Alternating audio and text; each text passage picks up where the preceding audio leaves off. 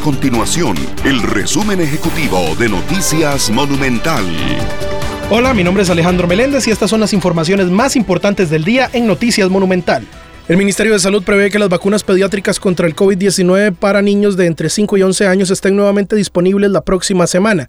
Este miércoles ingresó un lote de 24 mil dosis. Desde diciembre esta vacuna no estaba disponible y según las cifras más recientes solo el 20% de esta población cuenta con las tres dosis. Además, 104 mil están pendientes de iniciar el esquema. El Ministerio de Salud ya reporta más de 200 casos preliminares de contagios de enfermedades de transmisión sexual durante las primeras cinco semanas del año, lo que representa un promedio de seis al día. La sífilis es la enfermedad de este tipo que más se presenta en nuestro país y ya hay reporte de 153 casos, 95 hombres y 58 mujeres. Estas y otras informaciones usted las puede encontrar en nuestro sitio web www.monumental.co.cr. Nuestro compromiso es mantener a Costa Rica informada.